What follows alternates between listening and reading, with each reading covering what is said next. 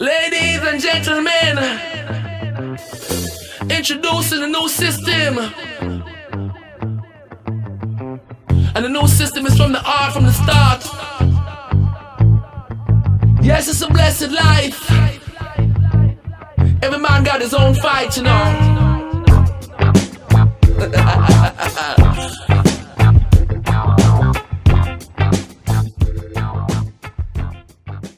Bueno, buenas, ¿cómo estáis todos? Estamos aquí en una nueva entrega de From the Street with Love desde Siquijor, Filipinas, a las 12 y 5 del, del mediodía. Y tenemos a nuestro amigo Alberto en España. Muy buenas a todos. ¿Dónde estás, Alberto? Yo estoy en, Alba- en Albal, en Valencia, son las 6 de la mañana, llevo despierto desde las 4 porque hay que despertarse a esta hora para, para hacer muchas cosas. Contarme, cuéntame.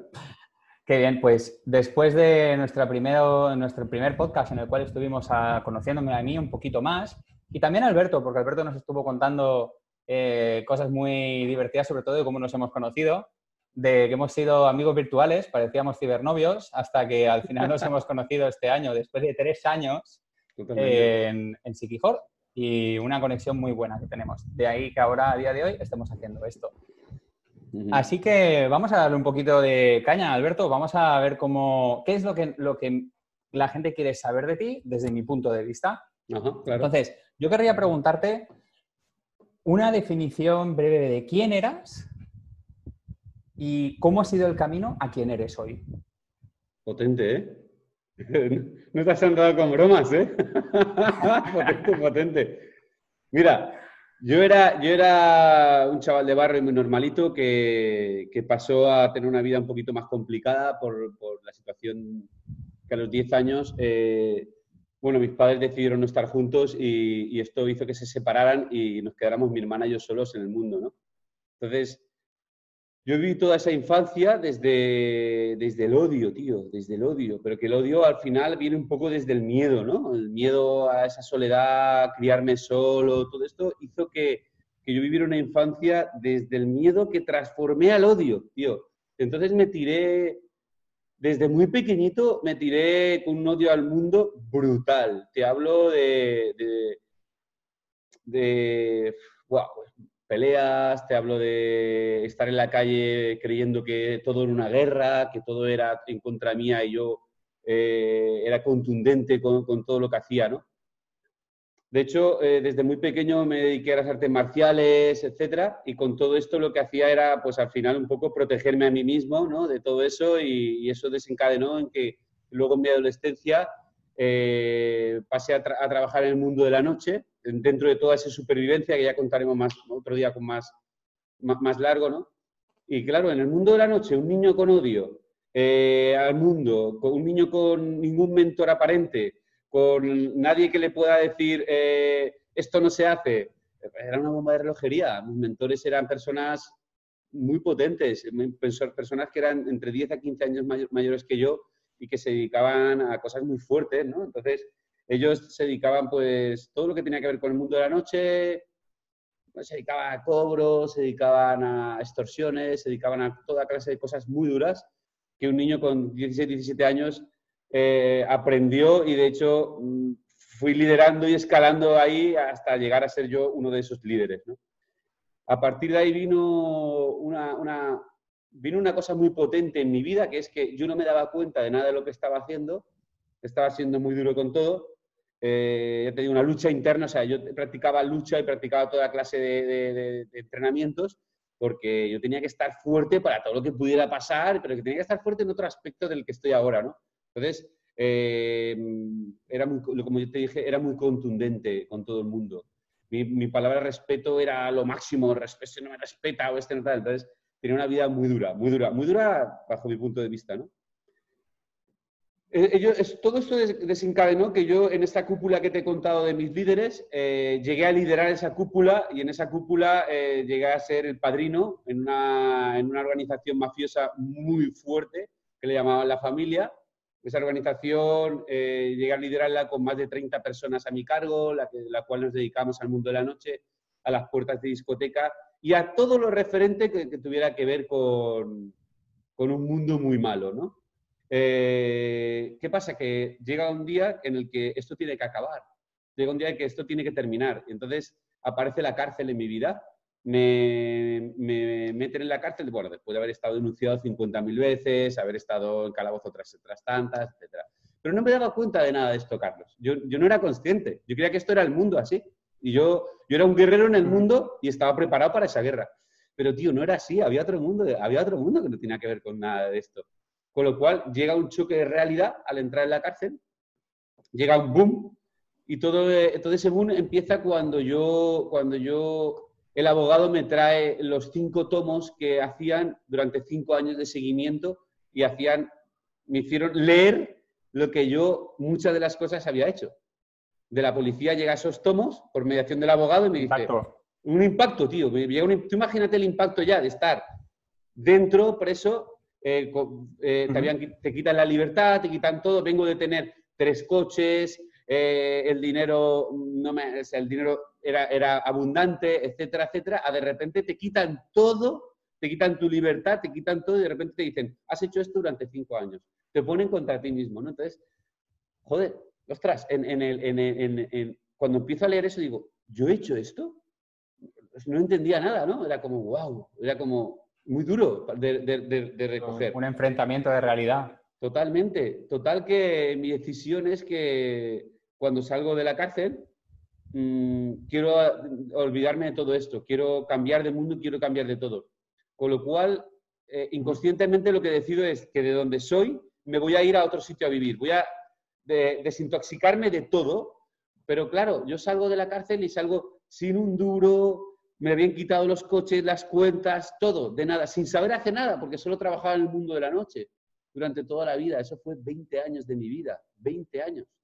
Entonces, cuando salgo y de repente aparezco, nos vamos con mi expareja, nos vamos a Valencia, aparezco en Valencia y de ahí empieza el camino del guerrero real, ¿no? Que es cuando eh, la lectura, siempre he leído de pequeño de todo, pero no he leído en, este, en esta base, la lectura, el entendimiento, la meditación me hacen eh, pasar del camino duro al camino del guerrero desde el amor, ¿no? A ver la, vida desde el amor, el otro enfoque. Cambia mi vida radicalmente y es hasta a donde he llegado ahora. Qué guay, tío. Pues, wow. la verdad es que lo que más me ha impactado de esto ha sido cuando has dicho que te presentan cinco años de tu vida a la cara. Si tú ahora, si cualquiera de las personas que nos oyen le pusiesen los últimos cinco años de su vida a la cara y dijesen, lee esto. Además no tienes otra, porque no tienes libertad, no tienes coche, no tienes casa, dinero, trabajo, no tienes nada. Tienes delante cinco años de tu vida y la condena que te vayan a poner. Si cualquier persona de este mundo se pudiese leer los últimos cinco años de su vida, yo creo que sería, creo que sería una herramienta de impacto muy brutal, ¿Mm? pero yo me estoy poniendo, me estoy imaginando ¿eh? ahora mismo yo leyendo los cinco últimos años de mi vida. Lo bueno y lo malo, todo, todo. No un solo tema, todo. Y yo creo, o sea, me has puesto hasta un poco nervioso, tío, porque si de verdad hago este ejercicio de realidad, es muy cañero, ¿eh? es, yo creo que es una herramienta de cambio. Fíjate, fíjate que vamos, vamos a unir a esa herramienta de cambio que te ponen durante cinco años solo lo malo. Es tan impactante, solo lo malo es tan impactante que entonces dices, ¿yo cómo he sido capaz de hacer esto? ¿Yo cómo he, sido, cómo he tenido estas denuncias? ¿Cómo he hecho esto? Eh, eh, fíjate, ¿cómo he hecho esto? ¿La policía lo sabe? Además, la policía lo sabe, no han podido probarlo y estoy aquí ahora mismo, que estoy para no sé cuánto tiempo, pero si, si esto hubiera sido una realidad, que hubieran probado esto, yo no salgo de aquí en 20 años. Entonces, es como, ya no solo por la realidad esta, sino que, ¿de verdad, tío, has hecho esto o sigues eh, este camino? Y esto fue un cambio muy, brutal. Creo que fue la primera vez que se abrió la puerta de luz. Es muy cañero, ¿eh? Muy cañero. Tío, que te pongan delante cinco años de tu vida de todo lo malo. Muy mm. fuerte. Vale, pues vamos a darle un poquito de amor a esta conversación. Entonces, me vas a decir quién es tu persona favorita de este mundo. Mi persona favorita de este mundo. ¿Y por qué? Claro. Claro, mi persona favorito, mira, mi persona favorito ahora mismo, si fuera en el mundo entero, ya te digo que eh, mi vida ha sido un poco rara, un poco diferente, así la capto yo cuando veo la, de los demás, y es como que mis propios mentores me los he creado yo, entonces esos son mis, mis personas favoritas, son mis 50, 60 mentores. Pero también te digo que como la vida son etapas y cada etapa tiene una persona favorita, ¿verdad? Tienes esa persona favorita en esta etapa, luego esta, esta, y que todas vienen para enseñarte, justamente.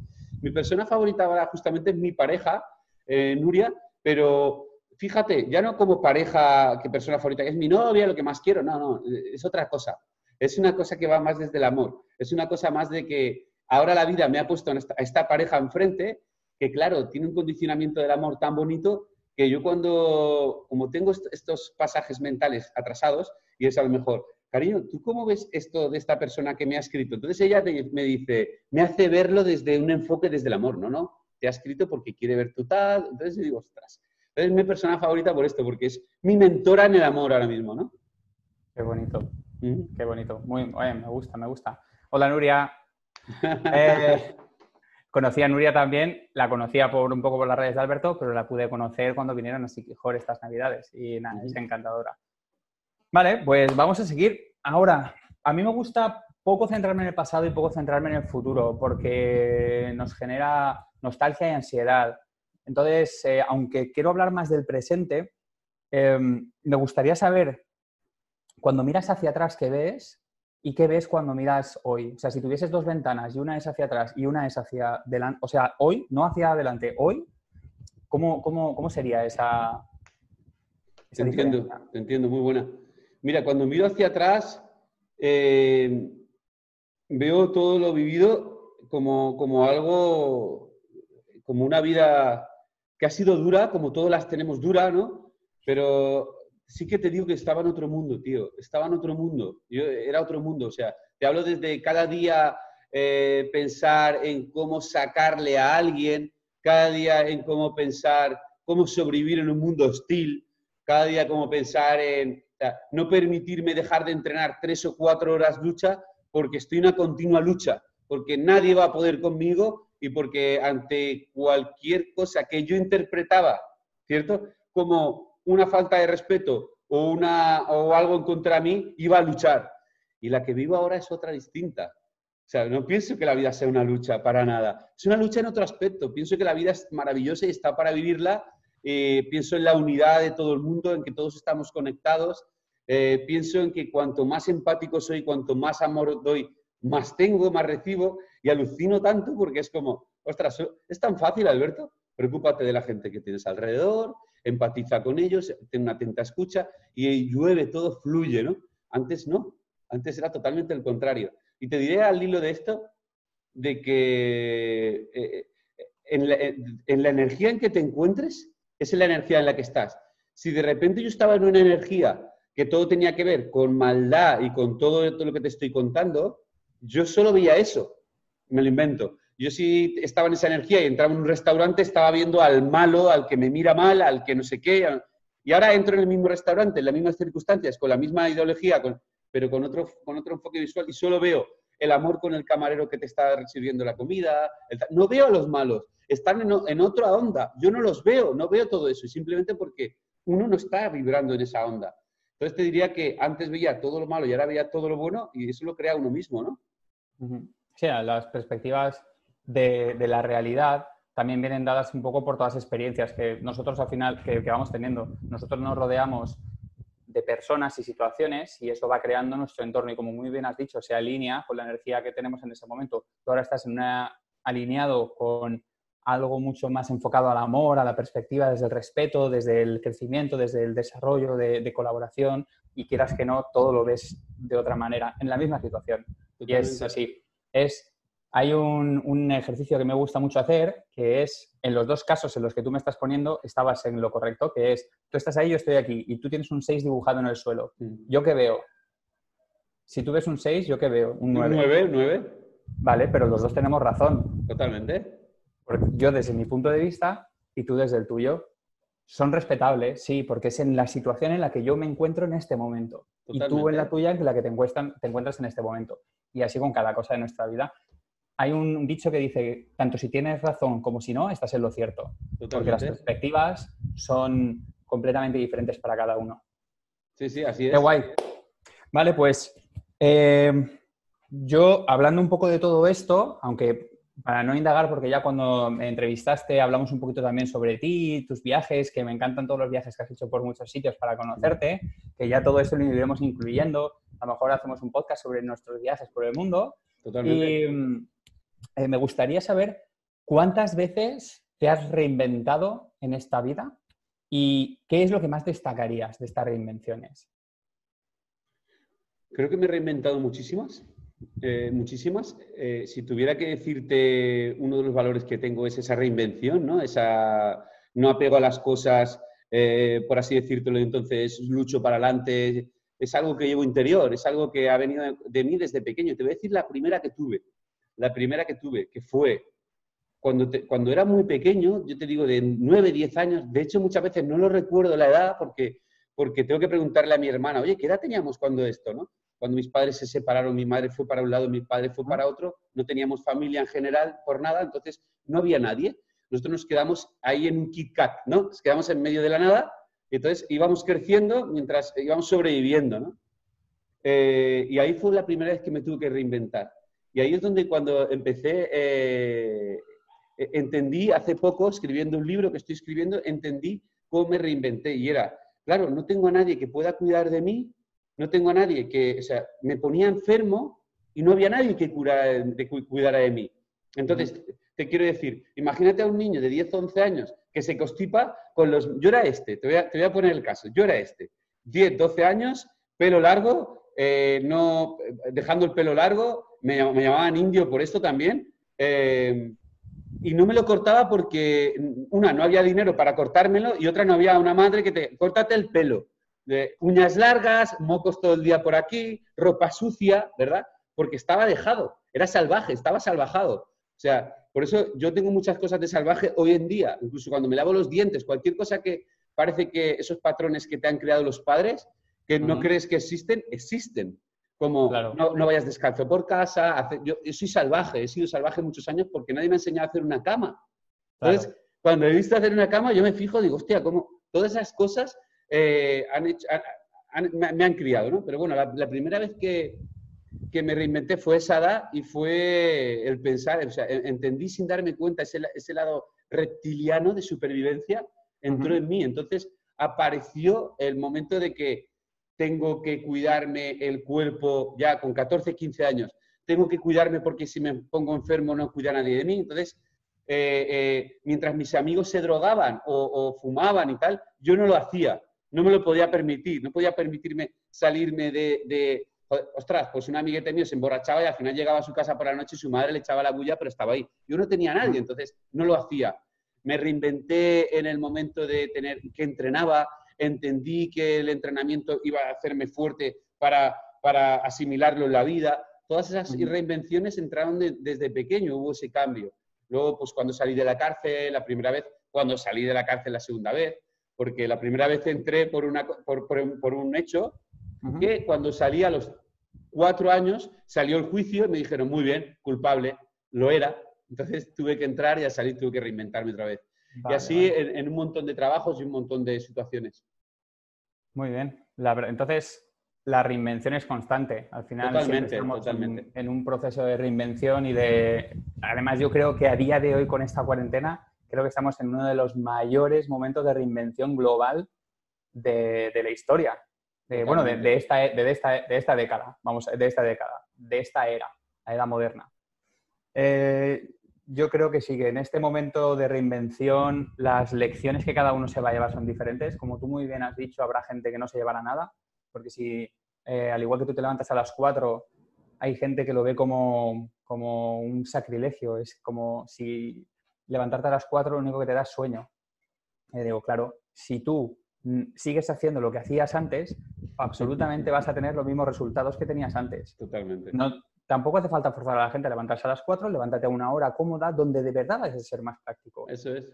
Pero, pero tienes que hacer cosas diferentes. Es eso, reinventarse. Es hacer algo diferente para conseguir algo diferente. Muy bien, tío. Ahí fíjate, es abrazar el cambio. Abraza, ama el cambio no pasa nada, la incertidumbre está ahí, no pasa nada, ama la incertidumbre, no pasa nada. O sea, todo pasa para bien siempre. Mm. Y una de las cosas que, que tengo yo en el cambio, en esta, por ejemplo, en esta, en esta crisis que está pasando ahora, es demostrarme y liderarme a mí mismo y me lo demuestra a mí mismo. Yo a las 4 de la mañana me levanto, tío, y no tengo tiempo de hacer todo lo que quiero hacer. ¿Cómo, cómo, cómo todo el mundo quiere, quiere, o sea, desde su casa de, ay, ¿ahora qué me va a pasar? Y te, levantas a las 10 de la mañana. O sea, yo a las 4 de la mañana me levanto y empiezo a hacer una serie de cosas que solo son productivas para mi, mi fortalecimiento personal y profesional. Entonces, necesito tener todo estructurado y necesito demostrarme a mí mismo qué soy capaz de hacer, ¿no? Claro, tú has encontrado la fórmula, Alberto, lo que hablamos en mi entrevista, en la que yo sí, sí que creo que todo el mundo tiene que encontrar su propia fórmula, la que hace que se adapte a ti para los resultados que tú quieres conseguir. Totalmente. Muy guay. Vale, pues em, sabemos un poquito todo lo que haces por las redes, etcétera, etcétera, pero sin ir detalladamente por tu, por tu journaling y por todo lo que tú haces en el día a día, a la mañana, etcétera, ¿qué, destacarías de lo que estás haciendo a día de hoy para cumplir tus propósitos? ¿Qué destacaría de que esté haciendo hoy? Destacaría la disciplina. La disciplina, Yokoi Kenji lo dice mucho, o sea, es uno de mis mentores, Yokoi Kenji lo dice mucho, dice, la disciplina tarde o temprano ganará la inteligencia. Y él habla de, eh, eh, él habla de, los colombianos y de los japoneses, porque Yokoi Konji es mezclado, ¿no? Es, mm. es, es eh, Es, como mm. los perros de Sikijo, ¿no? Ahí entrecruzado. Entonces, chascal. Entonces, fíjate que el colombiano tiene inteligencia, se mueve, es vivo, hace cosas, pero no tiene disciplina. Y luego el, el japonés sí que tiene mucha disciplina, pero no se sale de ahí, está demasiado encauzado ahí. Entonces, habla de la conexión con las dos cosas, ¿no? Pero para mí la clave fundamental es la disciplina. Disciplina y el empoderamiento que te va a hacer que te, por ejemplo, que quieras adelgazar y que decidas en ese momento si comerte un trocito o dos. Ten disciplina, comerte uno. La disciplina de decidir que te tienes que levantar a la hora. La disciplina de decidir que vas a leer o no. La disciplina de decidir que vas a entrenar en ese momento o no. O sea, disciplina, disciplina. Repite, repite, repite. Claro, yo hay, algunos de los trabajos que he estado haciendo y, yo me los hago a mí mismo son en esto, son en disciplina, en autodisciplina. Que cómo, cómo alcanzar un mejor nivel de autodisciplina y al final es repetir pequeñas acciones hasta que se conviertan en hábitos. Pero tienes que empezar, tampoco, si tú te levantas siempre a las 9 de la mañana, no quieras mañana levantarte a las 4, pero empieza poco a poco. Y, y la gente estamos en una, en una era en la que la gente yo creo que todo lo tiene, todos lo tenemos, me voy a incluir, lo tenemos muy cercano. ¿Quieres algo? Lo compras online en un clic. Además que ya te lo ponen, con un clic ya lo puedes comprar. Eh, ya está todo. Está, tú entras en Facebook, antes tenías que poner tu contraseña, tu nick, ahora no, ya directamente. Todo es más rápido. Tienes que mm. dar con alguien y hay eh, ya no hay que currárselo tanto, o sea, es cuatro tonterías y tal, todo es mucho más rápido, se pierde la calidad del amor, la calidad de lo que compras, porque de verdad no lo tocas, ¿no? Ves fotos o ves vídeos o ves comentarios, se pierde la calidad de todo. ¿Te gusta una película, ves o no? Decídelo por ti mismo, no por lo que haya dicho alguien. es, horrible? Pues te la comes, como yo me he comido muchas también. Totalmente.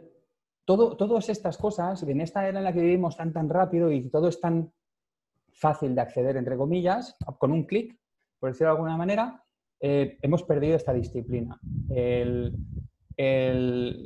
queremos todo ya. Y el ya, no, la disciplina y el ya no funcionan. Mm. Habrá un, resultado, pero para ese resultado tiene que haber un hoy, un mañana, un pasado, un siguiente, un siguiente, un siguiente. No hay un lunes y hay un domingo. Hay día uno, día dos, día tres, día cuatro, día cinco, día seis. No son diferentes, son todos iguales. Esto es otra cosa que nos han instaurado, esos calendarios de, no, pues yo de lunes a viernes soy productivo y el fin de semana soy me relajo. ¿Por, qué? ¿Por qué tu fin de semana no puede ser un martes y un miércoles? ¿Por qué tienes que centrarte en que tú descanses el fin de semana? Porque las discotecas abren el fin de semana, abren el fin de semana porque tú sales el fin de semana. Pero si tú salieses un martes y un miércoles, abrirían un martes y un miércoles. Descansa, haz que tu cabeza trabaje. Tienes que hacerte hacks, tienes que, hackearte la cabeza de tal manera que con esos pequeños cambios, como tú muy bien has dicho, podamos, podamos generar esa disciplina, tío. Me, encanta que lo que destaque sea eso, disciplina. Mira, la disciplina es como yo le digo a, mi tribu, eh, le digo que la disciplina se entrena. Todo se entrena, ¿eh? Te quiero decir, tú, por ejemplo, eh, quieres, yo siempre le digo, por ejemplo, ¿quieres correr una maratón? no vas a correr 40 kilómetros el primer día. Vas a tener que correr 200 metros, y el, el siguiente día 400, 800, 900, pero día a día, repite. Entonces, si quieres tener disciplina, de repente, de un día para otro, quieres leer, meditar, no sé qué, no lo vas a conseguir. O sea, sea, a, no, a no ser que seas un, un- un- un tío de más, eso no, eh, no es viable. Tienes que entrenarlo. ¿Cómo se entrena? Pues, por ejemplo, puedes meditar, puedes eh, leer y ponerte... Yo tengo mis propias técnicas, por ejemplo, para leer, eh, eh, me, me pongo en el crono eh, 30 minutos y yo en esos 30 minutos, hasta que no pasen esos 30 minutos, yo me desvío a veces de la lectura, es normal. Te desvías, quieres coger el móvil, quieres hacer algo, pero que sepas que en esos 30 minutos el móvil no existe, que sepas Claro. que no te puedes levantar, que sepas que no te puedes hacer un café, no te pongas excusas. En esos 30 minutos estás ahí, leas o no, pero de ahí no te mueves, tío.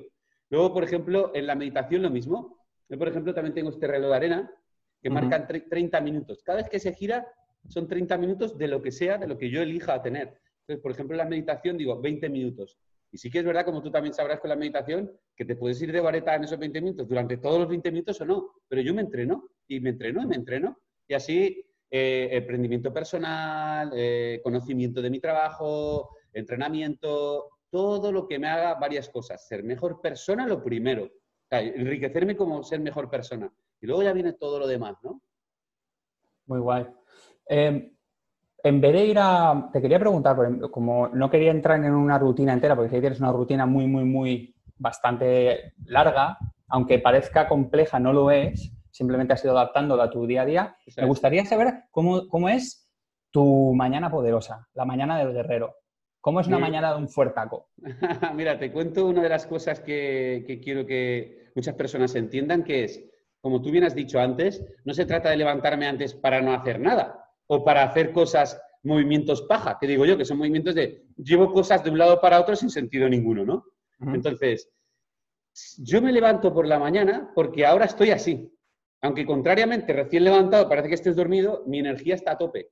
No me molesta a nadie porque el mundo duerme. Entonces, voy a hacer todo lo más importante en mi vida, sin que, sin que nadie me, me llame, me diga, me mande un. WhatsApp, me no sé qué eso es. Entonces, ¿qué pasa? Yo me di cuenta que cuando llega por la tarde mi energía está abajo y pienso, si yo tuviera que hacer todo lo que he hecho esta mañana sería inviable. Entonces, Claro. yo lo único que busco en mis días es productividad, pero real. Y empieza por la, por la siguiente. Me levanto por la mañana, voy al desayuno y ya tengo de un día antes seleccionado un podcast. El podcast no tiene un sentido. Quiere decir, es todas las áreas. Espiritualmente, tengo mis mentores que pueden ser María Alonso Puig, Alex Rovira, en el, en el en el amor, puede ser Raymond Sansó, puede ser muchos. Entonces yo ya eh, selecciono un tema. Puede ser también de emprendimiento, Andrés, Andrés Pérez Ruiz, o sea, hay muchos. Entonces, eh, mientras desayuno, eso ya va sonando ahí. Entonces, con lo cual mi herramienta son unos buenos cascos con buen aislamiento y buen sonido, ¿verdad? Entonces, empiezo a desayunar tranquilamente y lo primero que tenemos aquí es que no tenemos prisa. O sea, estamos desayunando sin prisa. Si me quiero encantar un poco, no pasa nada porque me he levantado mucho antes. No es, ¡guau! que voy con la hora pegada, ¿no? Desayuno, tranquilamente, podcast. Y cuando termino el podcast, me hago mi café, me siento en la cama y estoy terminando ese podcast. Es, no es, he terminado de desayunar y ya está, no. Termino a que se termine ese podcast. ¿Ya lo tengo? Vale. ¿Qué me ha aportado ese podcast? Millones de cosas, porque tú estás hablando con gente súper interesante, que tiene Claro. mucho que, que enseñar. Termina el podcast y hago la meditación. Una cosa que hablo de la meditación es que hay gente que hace la meditación en posición de libélula y otros que la hacen de otra manera. Cada uno que encuentre la suya. La mía es tumbado en la cama, bien a gustito y tapado. Y, me- y lo que tengo en la espalda bien recta, eso sí, para no dormirme. Vale, vale. Entonces, manos sobre los cuádriceps y lo que hago es, empecé por 5 minutos, luego por 10 y luego por 20. Entonces, 20 es, una, es un, un tiempo que me va muy bien. En esos 20 minutos lo hago, tuve que aprender, como te dije, todo se aprende. Entonces tuve que aprender con meditaciones guiadas. Cuando ya aprendí con meditaciones, tú quieres aprender un lenguaje y tienes, alguien te tiene que enseñar. Tú tienes que hacer algo, te tienen que enseñar. Ah. Entonces, como tú en este caso que haces mentorías, te tienen que enseñar a todo. a- o sea, tú tienes que enseñar a la gente a hacer eh, ese tipo de cosas. Eh, me hago mis 20 minutos tranquilamente, entonces, bueno, tengo mi- mi- mis, mis técnicas de relajación, etcétera, como para calmar el mono, ¿no? El, mon- el mono que tenemos arri- arriba. Nada más termina, ya digo, ¡buah! Como ya he hecho esto y he meditado, ahora me puedo permitir otro café. Si no medito, no hay café. ¿Sabes? Son pequeños truquitos que me van, guay. digo, Claro. venga, me lo puedo permitir. Entonces tengo ahora para hacerme el café, para relajarme, y ya vienen las redes sociales. Ya puedo eh, contestar a la gente que me ha hablado, contestar a todas las personas que me dicen cosas, colgar, Mm. un, colgar algo. Ese es un lujo, ese es el lujo. Ya lo tengo hecho, venga, vamos ahora por el máster de emprendedores. Tengo, estoy haciendo un máster de emprendedores de Sergio Fernández, Instituto de Pensamiento Positivo, que es brutal. Entonces, esto ya es la parte de emprendimiento, la parte de conocimiento para mi trabajo, la parte de, de darme a conocer al mundo, de, de- de dar a conocer mi misión y las herramientas para hacerlo. Conocer también cuál es mi misión, etcétera, etcétera. De esto tengo entre una hora y media o dos. Lo termino y conforme termino, vamos a por otro café. Ya, ya, ya Tú lo he eres buen cafetero, ¿eh? Sí, el café y yo nos llevamos muy bien. Sin café no hay paraíso.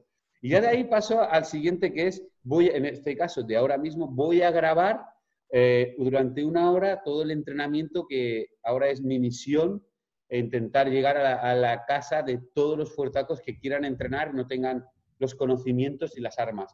Entonces grabo, eh, edito, tal, cual, y ya cuando, cuando, cuando he terminado esto ya es, son las 12 de mediodía. Ya me toca casi comer, editar, eso sería una Claro, mañana. Claro. Pues muy bien. Oye, muy cañera, ¿eh? Muy cañera. Yo, la verdad es que yo tengo mi, mi morning routine también. Yo tengo algunas cosas que están similares a las tuyas.